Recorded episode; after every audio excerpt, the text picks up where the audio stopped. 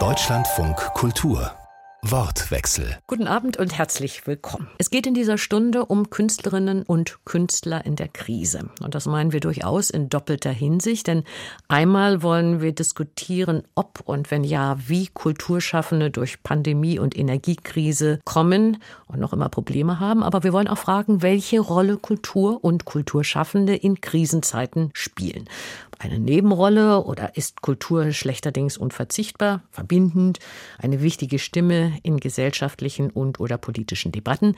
Darüber diskutieren der Musiker Mark Sinan, die Kulturjournalistin Katrin Lorch und Andreas Görgen. Andreas Görgen ist Verwaltungsjurist und er ist Amtschef der Beauftragten der Bundesregierung für Kultur und Medien, Claudia Roth. Er ist damit ein Ansprechpartner für die Kultur- und Kreativwirtschaft und deshalb die erste Frage an Sie, Herr Görgen. Ihr Eindruck, wie geht es denn den Kulturschaffenden Ende 22? Besser finanziell als in den letzten Jahren? Nein, es geht nicht besser als in den letzten Jahren. Und ich glaube, wir haben noch viel Arbeit vor uns.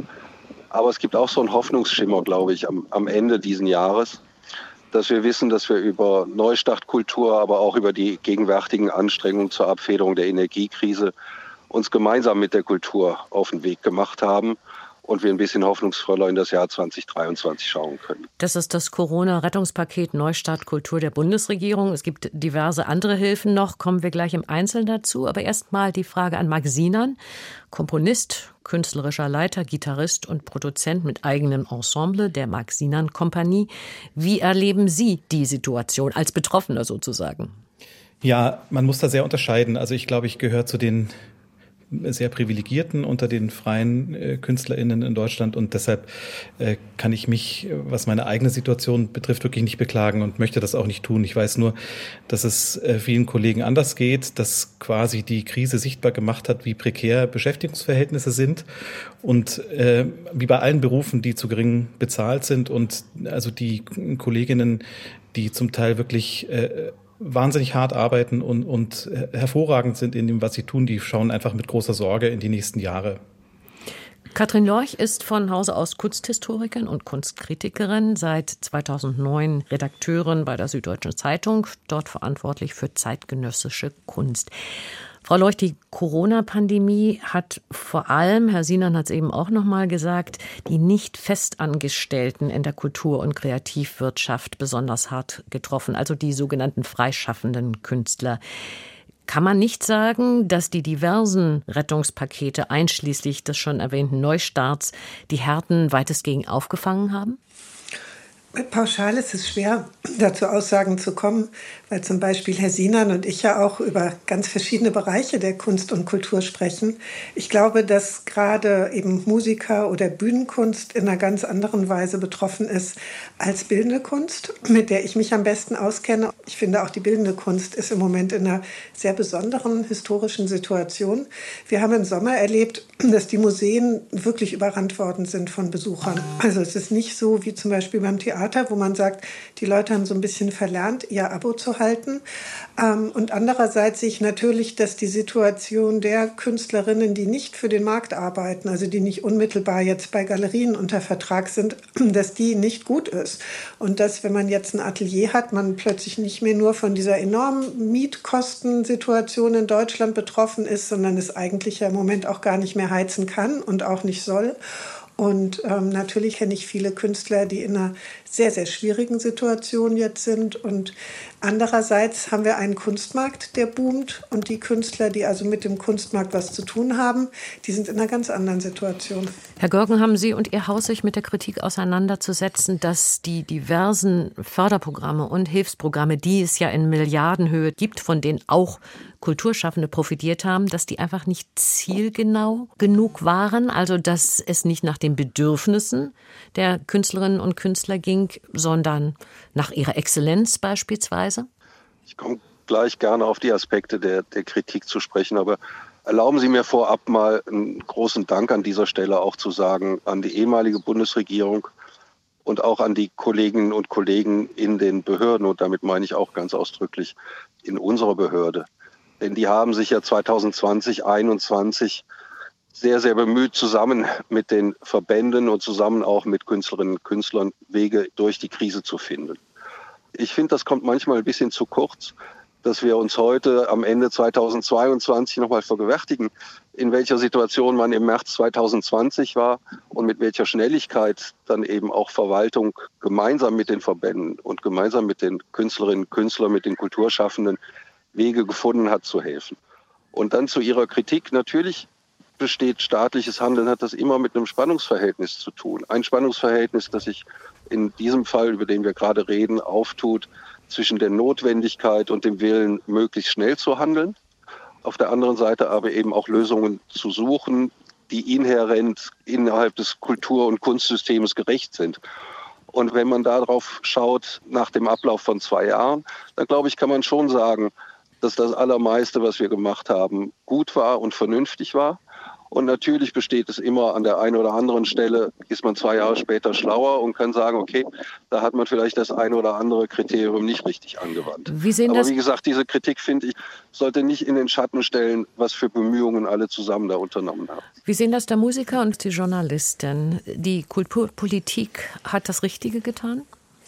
Naja, also ich glaube, grundsätzlich können wir uns alle dankbar schätzen, dass wir in einem Land leben, in dem äh, verhältnismäßig viel Geld für Kultur ausgegeben wird und in dem äh, Künstler vor den härtesten existenziellen Katastrophen geschützt waren durch die Unterstützung in, den letzten Jahren. Das ist also das ist ungenommen. Äh, ähm, das möchte ich auch gar nicht bestreiten. Also ganz persönlich habe ich ein tatsächliches Problem, das haben wir als, als Company und, und als freie Künstler. Es hat halt eine, eine radikale Vermischung gegeben von Sozialhilfe und Förderung.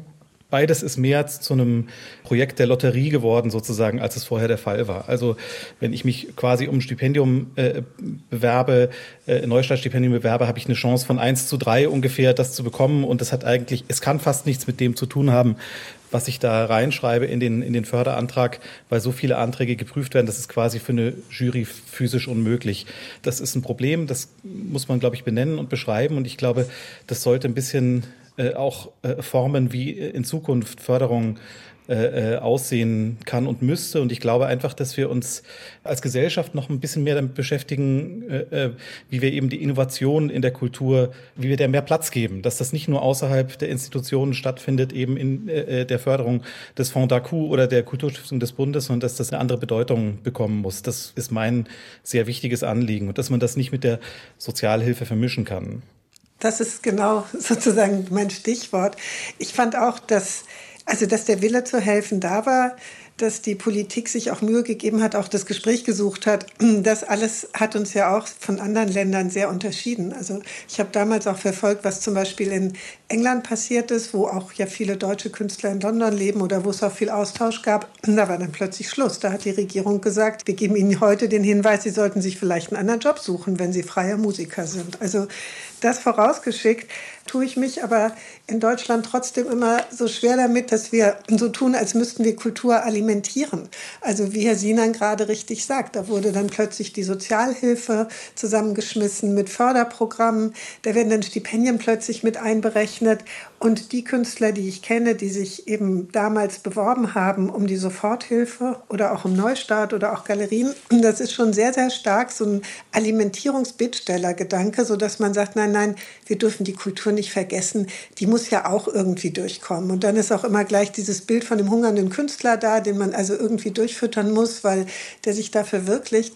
Und ich finde, dass die Perspektive nicht mehr zeitgemäß ist, weil lustigerweise ja gerade in dem Sommer 2020 eine große Untersuchung von der Europäischen Union finanziert rausgekommen ist, die äh, besagt hat, dass die Kultur- und Kreativwirtschaft ein gewaltiger industrieller Faktor ist, der also größer ist, glaube ich, als die gesamte Autoindustrie und auch ungefähr so groß wie die Tourismusindustrie.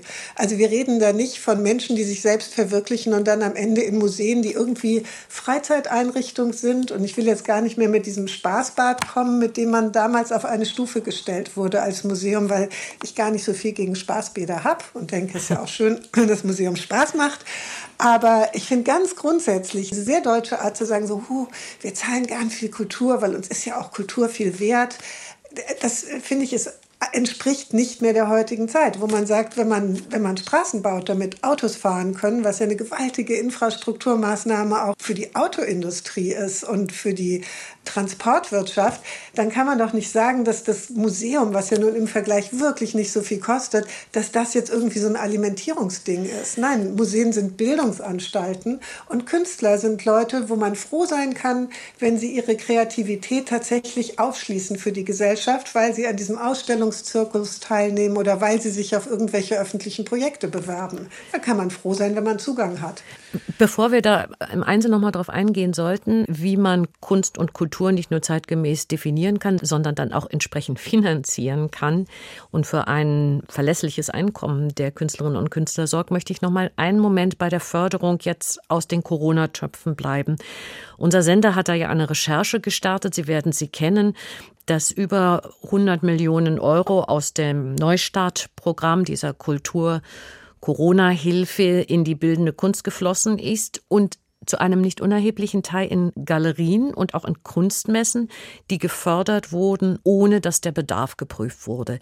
Also noch einmal die Frage, wie zielgenau sind die vielen Millionen oder in der Summe sogar Milliarden, die da ausgegeben wurden, gewesen? Vielleicht Frau Riedel, kommen wir trotzdem nochmal auf das Spannungsverhältnis zurück, denn ich finde, die, die drei Aspekte, die jetzt Marc Sinan und Frau Lorch und vielleicht auch ich ein bisschen genannt haben, die geben ganz gut so ein Dreiecksverhältnis wieder und an jedem einzelnen Eck kann man anfangen zu kritisieren. Ich mache es nochmal auf. Auf der einen Seite haben wir kulturelle Institutionen und wie Frau Lorch eben sagte, das ist kulturelle Infrastruktur. Und die Unterstützung der kulturellen Infrastruktur, das sind nun mal die Autobahnen der Herzen und der Hirne. Ähm, und zweitens haben sie auch eine Situation, dass jede Künstlerin, jeder Künstler als Künstlerin, als Künstler auf einem Kunstmarkt seine Chance haben will, Erfolg haben will. Und das heißt, sie müssen auf dieser Ende des Dreieckes eben auch schauen, dass sie den künstlerischen Anspruch fördern. Und dann haben sie eine dritte Ecke, in der jede Künstlerin und jeder Künstler auch Bürger ist. Und wie für jede Bürgerin und für jeden Bürger gibt es auch eine Verantwortung des Staates für die soziale Lage. Und in diesem Dreiecksverhältnis bewegen wir uns. Und dann können Sie an jedem Punkt dieses Dreieckes können Sie Kritik festmachen und sagen, hier ist es aber unausgewogen. Ähm, und zurück auf die, die Untersuchung oder auf Ihre, Ihre Kritik als, ähm, als Journalisten und Journalisten an einem Programm.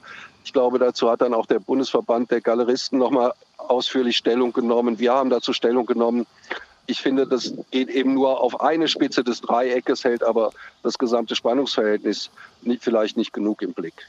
Ja, ich schließe mich da Ihnen gerne an.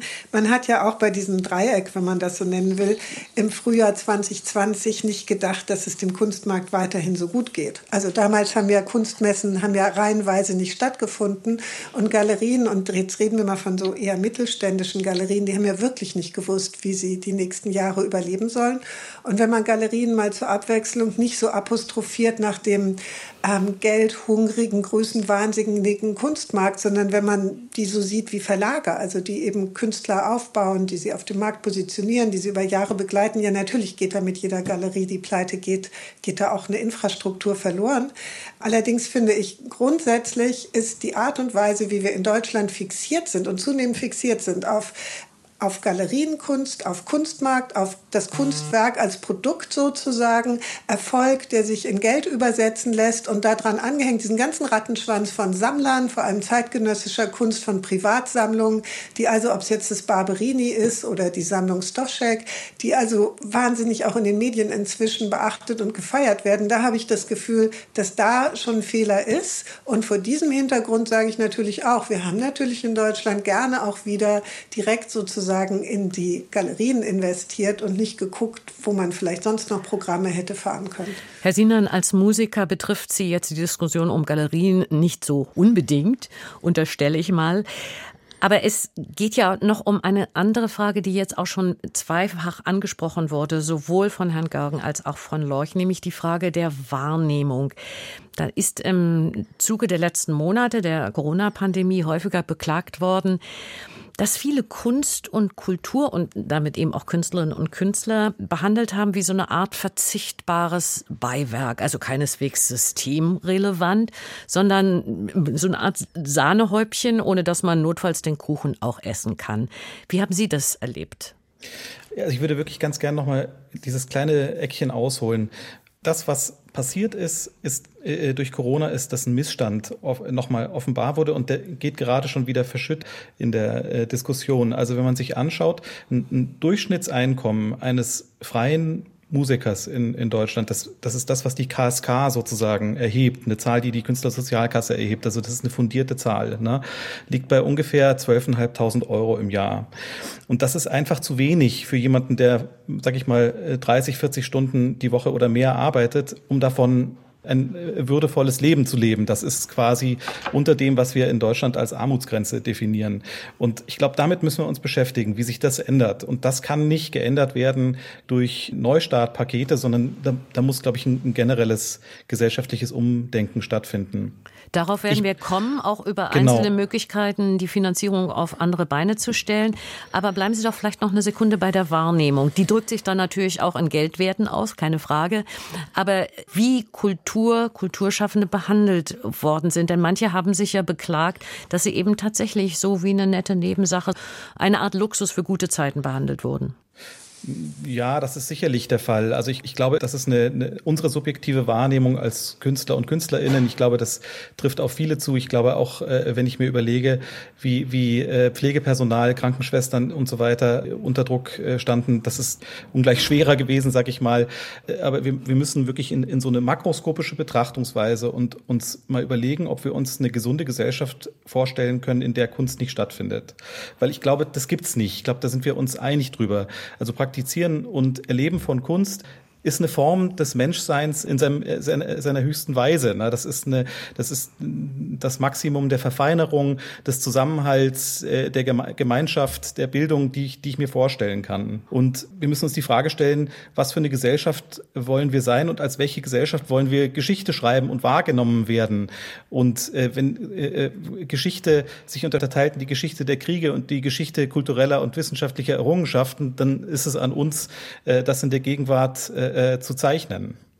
Herr Görgen aus dem Hause Rot kommend, vielleicht ganz spannend, wie Sie das sehen. Es wurde ja festgehalten, dass Theater, Museen, Konzerthäuser weniger überlebensnotwendig sind als ja, Krankenhäuser, Pflegeeinrichtungen oder auch die Industrie, um eben Versorgungsengpässe zu vermeiden. Wie sehen Sie das? Wurde das wirklich so, so festgehalten, Frau Riedel? Also ja, ich kann mich jetzt nur, ich kann mich jetzt nur erinnern an die, an die Zeit, ähm, als Claudia Roth die Aufgabe als Kulturstaatsministerin übernommen hat und an eine Konferenz der Ministerpräsidenten und Ministerpräsidenten der Länder mit dem Bundeskanzler im November, Dezember des vergangenen Jahres, in der die Kultur ganz bewusst und zum ersten Mal eben rausgenommen wurde aus dem Zusammenhang mit den Spaßbädern.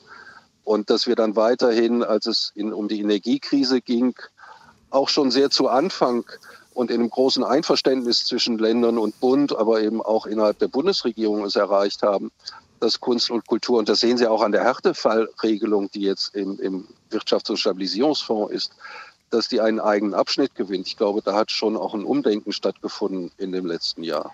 Würden Sie denn, Frau Lorch, aus journalistischer Sicht das bestätigen können, dass die Erkenntnis, dass Kultur schlussendlich eben doch in gewisser Weise systemrelevant für eine Demokratie sein mag, dass dem dann auch Rechnung getragen wurde in der entsprechenden Politik oder getragen wird?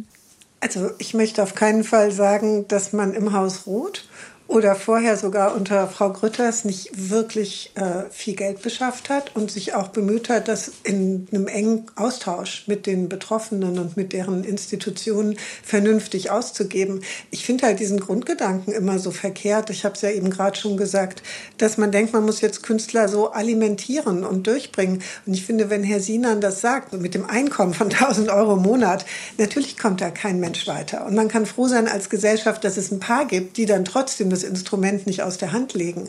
Und ich glaube, da muss man viel, viel stärker ansetzen und sagen, es muss wirklich mehr Stipendien geben. Es muss auch mehr Möglichkeiten geben für die Kunst an anderer Stelle in der Gesellschaft wirksam zu sein. Also wir haben ja auch Sachen erlebt jetzt in der Pandemie, das waren auch zum Teil dann städtische Kulturprogramme, wo dann Künstler und Künstlerinnen in Schulen gegangen sind und da wirklich ganz erstaunliche Sachen mit den Kindern gemacht haben. Und wir haben auch im Vorfeld der Dokumenta viel diskutiert, ähm, ob denn Künstler wirklich was beizutragen haben, wenn sie in Krankenhäuser oder Gefängnisse gehen, was ja auch ursprünglich mal zum Programm der D15 gehörte, wo man sagt, das lässt man aber alles liegen. Also letztlich hat man dann schon sehr diesen Kunstmarkt alimentiert und natürlich die eigenen Einrichtungen, also die öffentlichen Häuser. Wogegen ich eben auch nicht sagen kann, dass ich dagegen bin. Ich sage nur, es gäbe noch ganz andere Möglichkeiten, Kunst und Kultur zu fördern. Gut, dann lassen Sie uns doch mal bei dem Stichwort ein Weilchen bleiben. Faire Bezahlung von Kulturarbeit. Wenn es stimmt, Mark Sinan, der Musiker in unserer Runde, hat gerade die erstaunliche Zahl von einem Durchschnittseinkommen, was war es, Herr Sinan, 12.500 im Jahr im Musikbereich oder sowas in der Art, wovon natürlich ja. kein Mensch leben kann. Davon haben Sie gesprochen.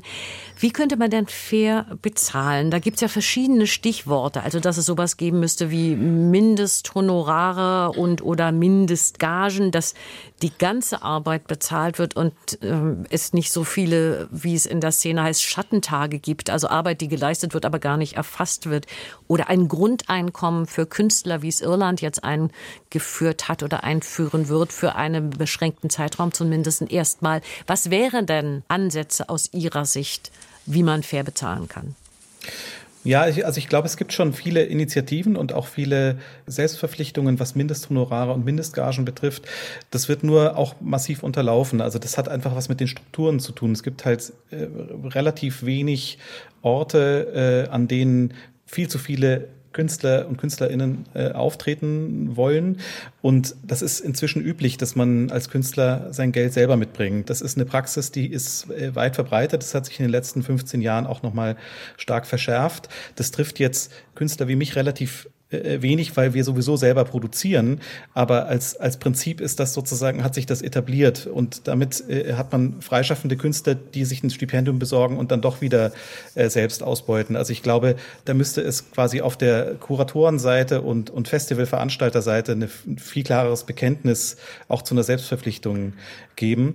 Die einzige Lösung, die ich jetzt sehe und für die ich ein Plädoyer aussprechen würde und um die ich bitten würde, wäre äh, wirklich zu überlegen, ob man nicht eine Form von äh, Grundeinkommen, das bedingt ist durch künstlerische Leistung und auch regelmäßige künstlerische Leistung, ob man das nicht schaffen könnte, um auch, äh, sag ich mal, die selbstständigen Künstler ein Stück weit aus dem Wettbewerb mit den Institutionen rauszunehmen.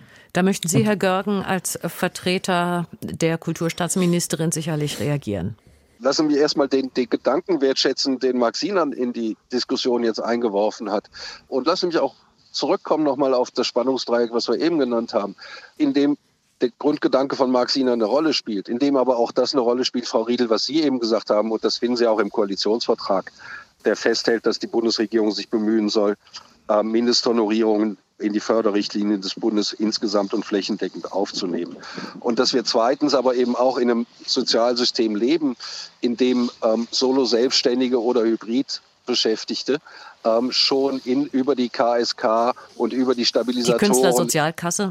Ähm, auch schon in dem Sozialsystem der Bundesrepublik verankert sind. Und da hat ja auch Bundesminister Heil in diesem Jahr mit Verlängerung von Fristen und mit möglichen Erleichterungen ist er da ja auch schon tätig geworden.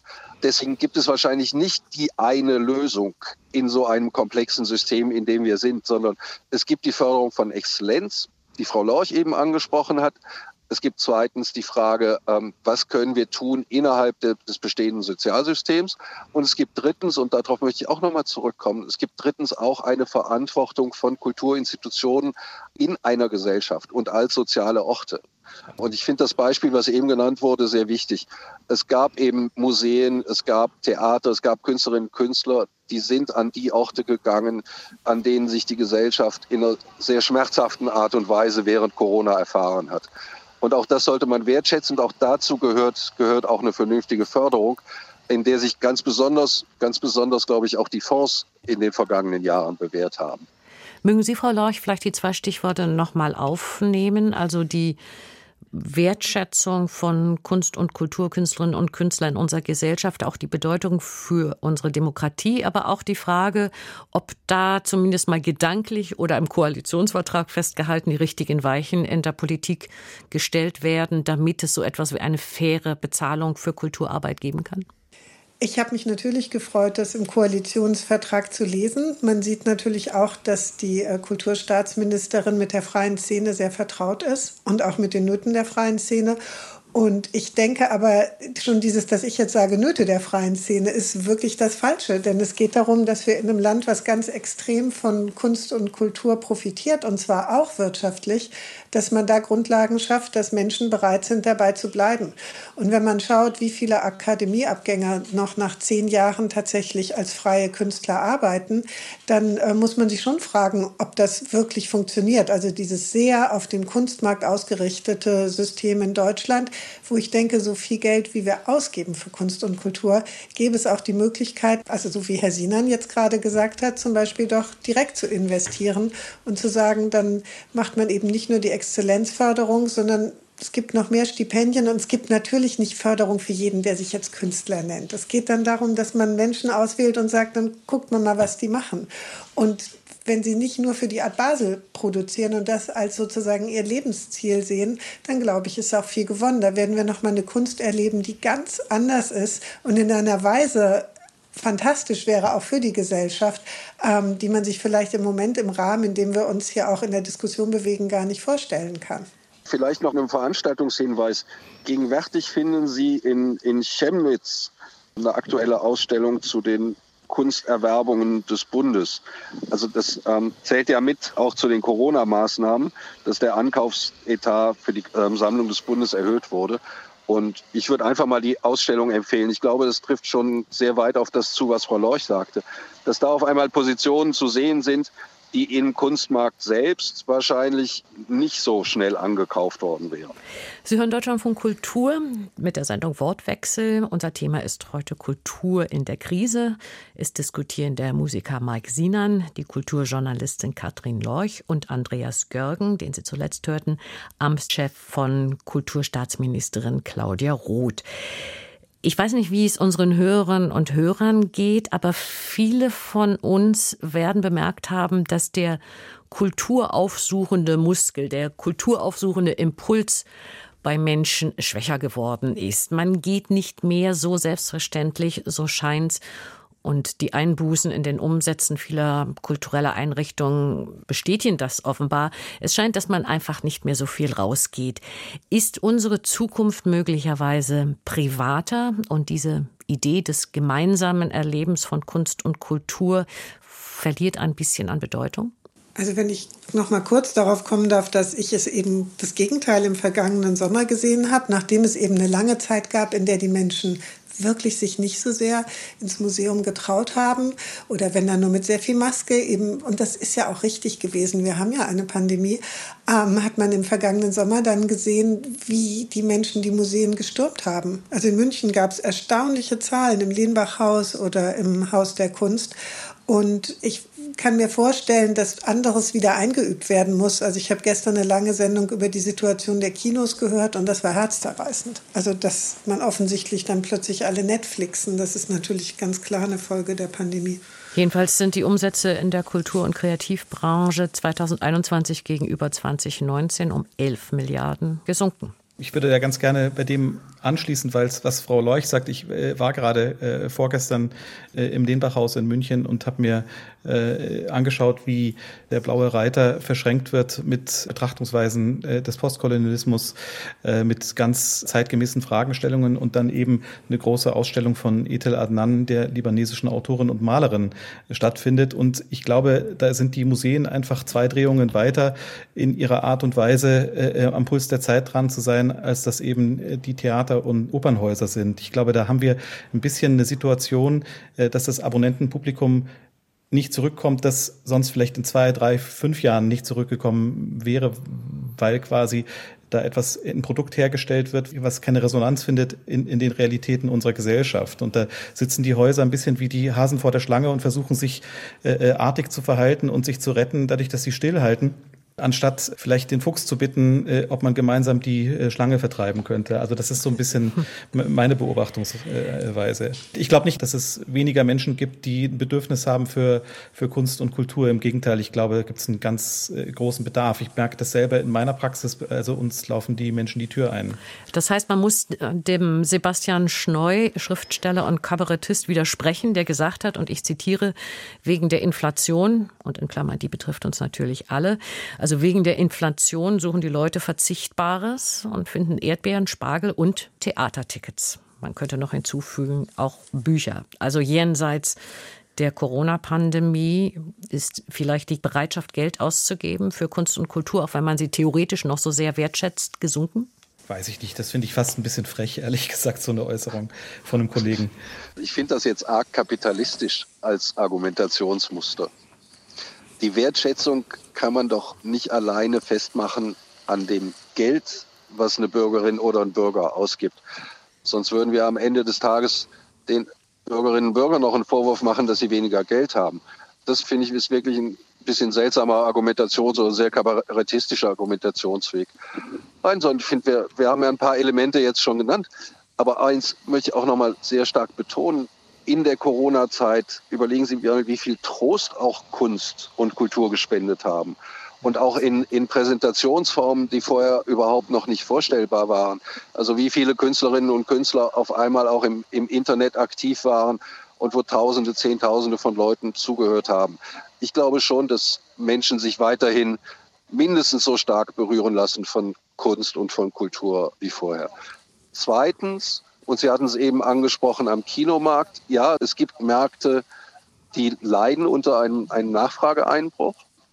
Und der Deutsche Bundestag hat ja in seinen Haushaltsverhandlungen auch uns beauftragt, einen Kulturpass zu entwickeln, mit dem junge Leute nochmal unterstützt werden, dass sie auch in präsentische Formen von Kultur hineingehen. Und daran arbeiten wir, das ist sozusagen auf der Nachfrageseite zu stärken. Und dann drittens, glaube ich, zählt das schon mit zu dem Grundverständnis unserer Gesellschaft, dass sie sich als eine Gesellschaft versteht, in der Kunst und Kultur eine große Rolle spielen. Auch wenn es jetzt zum zweiten Mal ein Zitat aus dem Koalitionsvertrag ist, trotzdem nochmal an der Stelle. Die Verabredung, wir setzen uns ein für ein Staatsziel Kultur, ist ja auch eine Verständigung darüber, was für eine wichtige Rolle Kunst und Kultur in unserer Gesellschaft spielen und dass wir Räume brauchen, an denen wir erfühlen können, hören können, erfahren können, worüber wir außerhalb der Räume der Kunst vielleicht noch gar nicht fähig sind, uns zu unterhalten. Ich würde vielleicht ganz gerne eine Sache ergänzen. Ich glaube, was Andreas Görgen da sagt, trifft ins Schwarze. Und wir müssen uns auch überlegen, wir haben als Gesellschaft kaum mehr Rituale, auf die wir uns einigen können.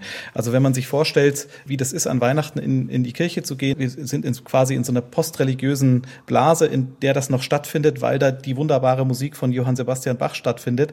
Aber es ist eben auch sehr exklusiv. Es ist etwas, was uns vereint, die damit groß geworden sind. Aber was ist mit den 25 Prozent Menschen mit Migrationshintergrund, die aus ganz anderen Kulturen kommen? Wie formulieren wir gemeinsam ein Ritual, das in 20, 50, 100 Jahren funktioniert? Und, ich, und, und dazu glaube ich, wird die Kunst einen ganz wesentlichen Beitrag äh, leisten. Was ist denn das Parallele oder die, die, die Entsprechung äh, des Weihnachtsoratoriums 2022? Das müssen wir formulieren. Wir müssen den Mut haben, das zu komponieren, das zur Aufführung zu bringen, diese Ausstellungen zu machen, in denen die Menschen alle äh, ähm, sich selbst finden können und spiegeln können. Wir haben ja bisher in dieser Diskussion uns konzentriert ein bisschen auf die existenziellen Nöte von Künstlern und Künstlern durch und mit und nach der Pandemie. Auch schon angesprochen, wie Mark Sinan eben es auch nochmal tat, die Frage, was Kultur in unserer Gesellschaft bedeutet. Wir müssen ein Stichwort aufgreifen, was eine existenzielle Krise ist, nämlich der Ukraine-Krieg. Er ist natürlich vor allen Dingen existenzielle Krise für die Ukrainerinnen und Ukrainer, aber er betrifft uns alle. Die Frage ist, müssen Künstlerinnen und Künstler Position beziehen? Und zwar nicht nur irgendeine, sondern müssen sie sich vom russischen Präsidenten Putin distanzieren? Also ich würde als Mensch von uns Menschen verlangen, dass wir eine Haltung haben und die selbstverständlich und lautstark und, und so entschieden wie möglich äußern. Und ich glaube, wir sind uns einig, die muss sich gegen den Krieg stellen.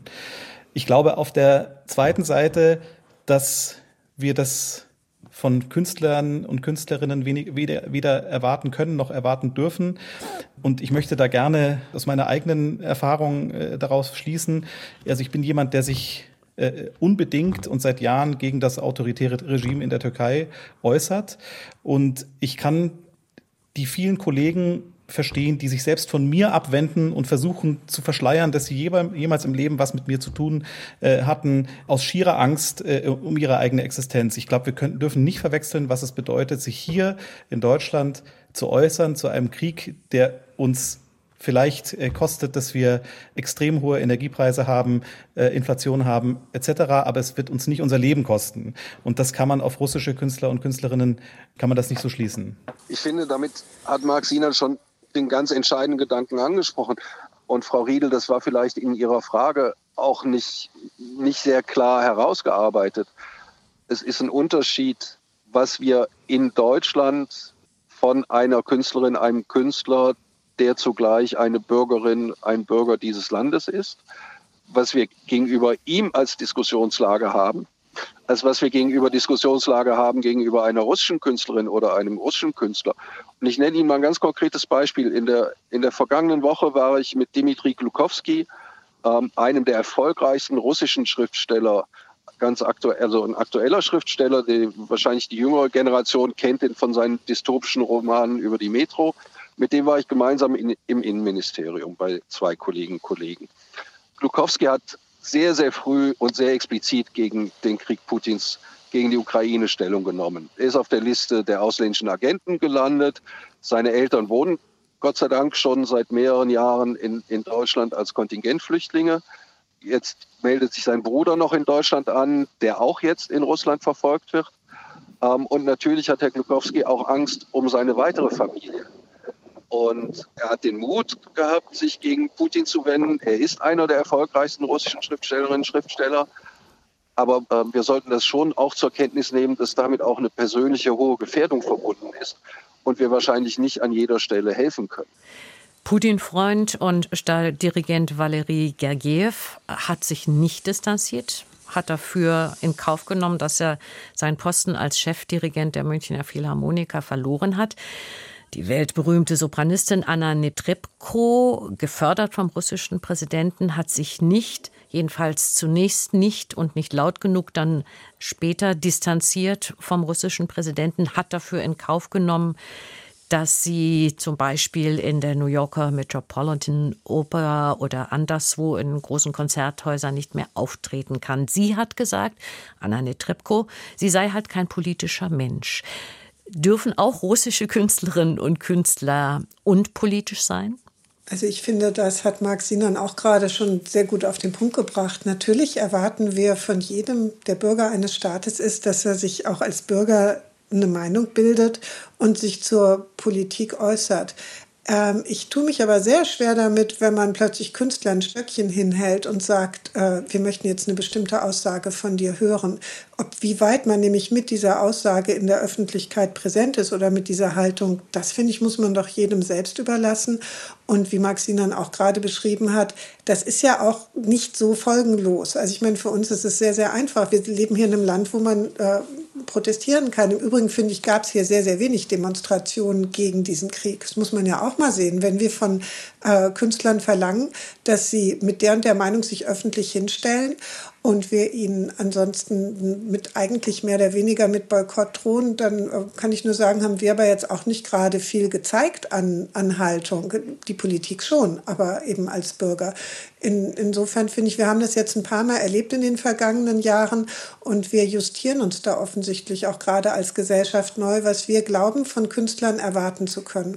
Also das hat, wir hatten die MeToo-Debatte, die jetzt eben auch so weit geht, dass man sagt, okay, man man möchte jetzt schon sehr, sehr viel über das Privatleben von Künstlern wissen. Ähm, und ich finde die MeToo-Debatte richtig und wichtig. Ich greife das in keiner Weise an. Ich sage nur, wir pendeln uns da ganz neu aus. Wir verlangen von Künstlern, die aus äh, Ländern kommen wie China oder wie Russland, dass sie sich, bevor sie hier überhaupt äh, für eine Ausstellung oder für ein Konzert der Vorhang hochgeht, dass sie sich also ganz klar positionieren.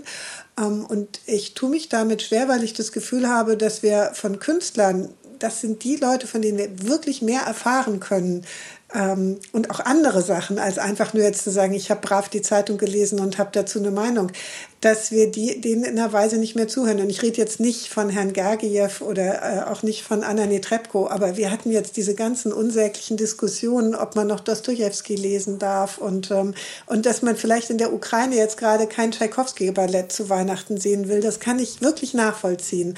Aber ich, ich bin nicht bereit zu sagen, ich höre jetzt auch jetzt erstmal kein Tschaikowski mehr, solange Russland Krieg führt. Also das geht mir irgendwie, geht mir das alles in die falsche Richtung. Vielleicht noch so, so drei Aspekte, die, die mehr als Steinbruch fürs Nachdenken dienen mögen. Der erste Aspekt ist, ich glaube, es gab keinen schärferen Kritiker des Kolonialismus als Tolstoi. Sollen wir jetzt keinen Tolstoi mehr lesen? Zweitens, wer sind wir denn in Deutschland, wenn wir den Stab über jemanden brechen, weil er nicht unserer Haltung zu Demokratie, Rechtsstaatlichkeit anhängt? Ähm, wir sind doch ein Land, was selbst nach 1945 Jahre gebraucht hat, um sich selbst wieder zu verständigen. Und aus guten Gründen, glaube ich, sollte man da auch eine gewisse, eine gewisse Großmut oder Zurückhaltung haben. Und, und der dritte Gedanke, 1906, also nach der ersten gescheiterten Revolution in Russland, hat ein großer Teil der russischen Kunst und Kultur ja Zuflucht gefunden im Ausland. Damals in Paris und dann ähm, den meisten Hörerinnen und Hörern wird es sagen Stravinsky und die Ballet. Ähm, und es gibt ja auch eine, eine russische Exilkunst und vielleicht tun wir auch gut daran, uns darum zu kümmern. Ich hatte eben das Beispiel von Glukowski genannt, aber es gibt sehr, sehr viele andere. Vielleicht stünde es uns gut an, die Künstlerinnen und Künstler, die im Moment aus Russland geflohen sind und die Journalistinnen und Journalisten, denen auch eine Zukunft in unserem Land zu bieten. Wie sieht der Musiker Max Sinan das? Es gibt ja diese Diskussion, Tschaikowski fiel schon, aber es geht letztendlich auch um Schostakowitsch, Rachmaninow, Mussorgsky. Es gibt diese Diskussion, dass die einen sagen, das sind Russen, die werden auch vereinnahmt vom Kreml-Potentaten als kulturelle Symbole. Auf der anderen Seite gehören sie eigentlich der ganzen Welt. Wie damit umgehen? Ja, also glaube, wir müssen uns vor Augen halten, dass das größte Potenzial für Wandel in Russland von einer gebildeten Zivilgesellschaft ausgeht.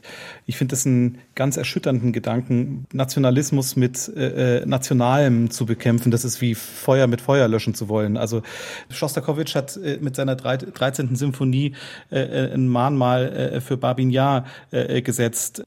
Wir haben selber äh, in Erinnerung, wie wichtig Thomas Mann war äh, für ein Aufrechthalten des Widerstandes äh, in, in Deutschland während des Zweiten Weltkrieges, wie hart es Leon Feuchtwanger getroffen hat, dass er vom Geflüchteten zum Geächteten wurde. Also wir müssen das viel vielschichtiger betrachten. Es ist ein Unterschied, ob ein Generalmusikdirektor damit liebäugelt, ein Freund und Gefährte Putins zu sein, oder ob eine Sopranistin offen gesprochen etwas äh, dümmlich äh, vor sich hinfaselt und äh, deshalb Menschen feiern, dass ihre Karriere ruiniert ist. Also ich glaube, da müssen wir einfach äh, weiterdenken und, und in, in, in mehr Schattierungen als in Schwarz-Weiß denken. Wie bedenklich ist es denn, wenn Kultur nationalistisch vereinnahmt wird? Also der Preisträger des Friedenspreises des deutschen Buchhandels aus der Ukraine stammen, Sadan, hat gesagt, Zitat, Kultur ist ein Teil des ukrainischen Befreiungskampfes. Wir müssen unseren Kindern das Wichtigste weitergeben, unsere Kultur und unsere Waffen. Tut man der Kultur damit einen Tort an? Also missbraucht man sie damit in gewisser Weise oder weist man ihr eine Rolle zu, die sie durchaus haben sollte in solchen Konfliktsituationen allemal? Es ist ja vollkommen klar eine Instrumentalisierung. Und äh, das, das, sieht man jetzt ja auch, wie sehr, aber wir haben uns das ja auch selber, wir haben uns das ja auch zum Teil selbst gebaut. Also ich weiß, dass wir jahrelang uns schon also ich glaube, ich war vor zehn Jahren das erste Mal in der Ukraine. Und natürlich hat man da komplett nur dissidente Kunst gezeigt bekommen, die sehr, sehr gut war, die sehr ausstellungstauglich war. Und es ist auch ausschließlich diese dissidente Kunst dann im Westen gezeigt worden. Ähm, und das sind tolle Künstler. Das geht nicht darum, dass es schlechte Kunst ist. Aber wir wollen natürlich auch von den Ukrainern, dass sie dann ausschließlich auch über die Ukraine sprechen und über den politischen Konflikt. Also ich kann jetzt schlecht einem Ukrainer vorwerfen, dass er so ein Zitat sagt, auch wenn sich in mir da alles sträubt und ich das überhaupt nicht glücklich finde. Und ich muss auch noch mal sagen, bevor wir jetzt verlangen, dass also äh, jeder russische Künstler sich sich hier selbst erklärt, kann man auch umgekehrt sagen, wir haben uns auch jahrelang sehr, sehr wenig für dissidente russische Kunst und Kultur interessiert. Es gibt wenig Ausstellungsmacher, die überhaupt in Russland waren. Es gab bei uns auch eine komplette Blindheit, was jetzt Polen oder Ungarn oder so angeht, weil wir natürlich in Kunst und Kultur extrem westgerichtet sind. Wir fühlen uns immer noch jetzt New York und London sowieso verbundener oder Paris und Rom als wesentlich äh, jetzt in Kilometer näher liegenden also, äh, kulturellen Metropolen. Und ähm, ich hätte mir schon gewünscht, dass wir jetzt nicht bei jedem Einzelnen überprüfen müssen, was für eine Haltung er als Russe hat, weil wir vielleicht die doch ein bisschen besser gekannt hätten. Aber das haben wir nicht. Also insofern finde ich es sehr, sehr schwer, jetzt da Vorwürfe zu formulieren oder Haltungen einzufordern, wo wir selbst so crazy wenig Haltung gezeigt haben. Herr Gagen, Sie wollten, glaube ich, auch auf das Zitat reagieren. Ja, auch da würde ich, würd ich erstmal sagen, wir, wir sollten da auch mit ein bisschen Bescheidenheit an so ein Zitat rangehen. Dass Kultur immer auch ein, ein Mittel der Verständigung innerhalb eines Nationalstaates war, ist uns doch nicht fremd. Und dass es dabei dass es dabei Exzesse gab, ist uns doch auch überhaupt nicht fremd. Ähm, und deswegen glaube ich, sollte man in, in der Situation, in der Sadan argumentiert, sollte man die, Diskus die Situation einfach mit bedenken und jetzt nicht aus unserer Gesellschaft heraus ähm, das beurteilen, was, was Sadan aus seiner Gesellschaft heraus sagt, sondern vielleicht im Gegenteil, im, im Gegenteil auch nochmal die Situation nutzen und darüber nachdenken, wohin entwickelt sich denn unsere Gesellschaft und was ist unsere Aufgabe? Und unsere aktuelle Aufgabe ist doch mit Sicherheit aus der Schönheit der Verschiedenheit in einer Einwanderungsgesellschaft einen neuen Verständigungsrahmen zu schaffen. Und wenn wir, wenn wir das anbieten können, auch anderen dann wieder anbieten können, dann glaube ich, haben wir einen viel besseren Beitrag geleistet, als wenn wir, als wenn wir uns in, in unsere Sofaecke setzen und einfach nur beurteilen, was andere sagen. Die schreckliche Tatsache, Herr Sinan, dass man beobachten muss, dass in diesem Krieg es zu systematischen Plünderungen von kulturellen Einrichtungen über tausend Einrichtungen sind zudem angegriffen worden, gebombt worden, dass es dazu kommt durch Russland, dass es uns auf fürchterliche Art und Weise das klar macht, was dann wieder positiv ist, wenn man so will, nämlich wie wichtig die kulturelle Identität für eine Nation ist, wenn man sie so bekämpft, dass das letztendlich die Fortsetzung des Krieges mit anderen Mitteln ist? Ja, also, also dieses Bedürfnis der kulturellen Vernichtung und, und auch die, die, die, dieses Prinzip der, der sag ich mal, Vergewaltigung von, von, von Frauen, von äh, Schutzlosen, ist ja wie so eine Art genozidales Programm, das wir in den Geschichten des Krieges beobachten können. So, ne? Ähm, das ist die abscheulichste Form der Gewalt und das ist ein, also das ist dieses Bedürfnis, den, den anderen auszulöschen. Das, das trifft mich ungemein. Ich glaube auch, dass das einfach eben diese, diese Fortsetzung dieses äh, Opfer-Täter-Zyklus ist, die wir da beobachten. Deshalb stimmt mich auch dieser, dieses äh, aus dem Kontext genommene Zitat sehr nachdenklich, weil ich schon glaube, dass wir im 20. Jahrhundert gelernt haben sollten, dass der Begriff des Nationalen so toxisch aufgeladen ist, dass wir ihn eigentlich nicht mehr bemühen können. Also nicht mehr, nicht mehr sehenden Auges bemühen können, weil er eben so unbedingt ins Verderben geführt hat. So, ne? Und ich würde da gerne versuchen, andere Grundlagen zu finden, auf die wir uns einigen können, als äh, unbedingt äh, immer das Nationale zu bemühen. Ich würde gerne noch ein paar Worte von Ihnen allen dreien hören zu der Frage, welchen Beitrag denn die hierzulande lebenden Kulturschaffenden angesichts des Krieges haben müssen. Wenn man sich Banksy, den Street Art Künstler, anguckt, dann muss man als Künstler in die ukrainische Hauptstadt gehen und Spraybilder an zerbombte Häuserwände äh, sprühen. Aber das kann es ja nicht sein. Wir wissen auch, dass es verschiedene Kulturinstitutionen, Theater und, und äh, Museen, auch Konzerthäuser gibt, die gesagt haben, wir öffnen unsere Häuser für die ukrainische Kunstszene, sodass sie gesehen und gehört werden, dann eben halt außerhalb der Ukraine. Was kann man, soll man, muss man von Kulturschaffenden hierzulande verlangen? Und wo ist für Sie die Grenze zwischen Kunst und Aktivismus, die es dann wird? Also ich finde, das ist, eine, ähm, das ist eine gute Frage, weil uns das bestimmt die nächsten Jahre beschäftigen wird, weil die Situation sich ja nicht ändern wird. Das wird ja jetzt alles so bleiben. Und ich finde, das, was man am besten machen kann, ist, äh, Herr Görgen, Sie haben gerade angesprochen, was im Lehnbachhaus im Moment läuft, also Etel Adnan und Postkolonialismus und Blauer Reiter. Das ist genau ein Programm, finde ich, wo ganz viele Antworten drinstecken auf die jetzige Situation, auch wenn nicht Russland und Ukraine drüber steht, obwohl es natürlich beim Blauen Reiter genügend Russland-Thema auch gibt.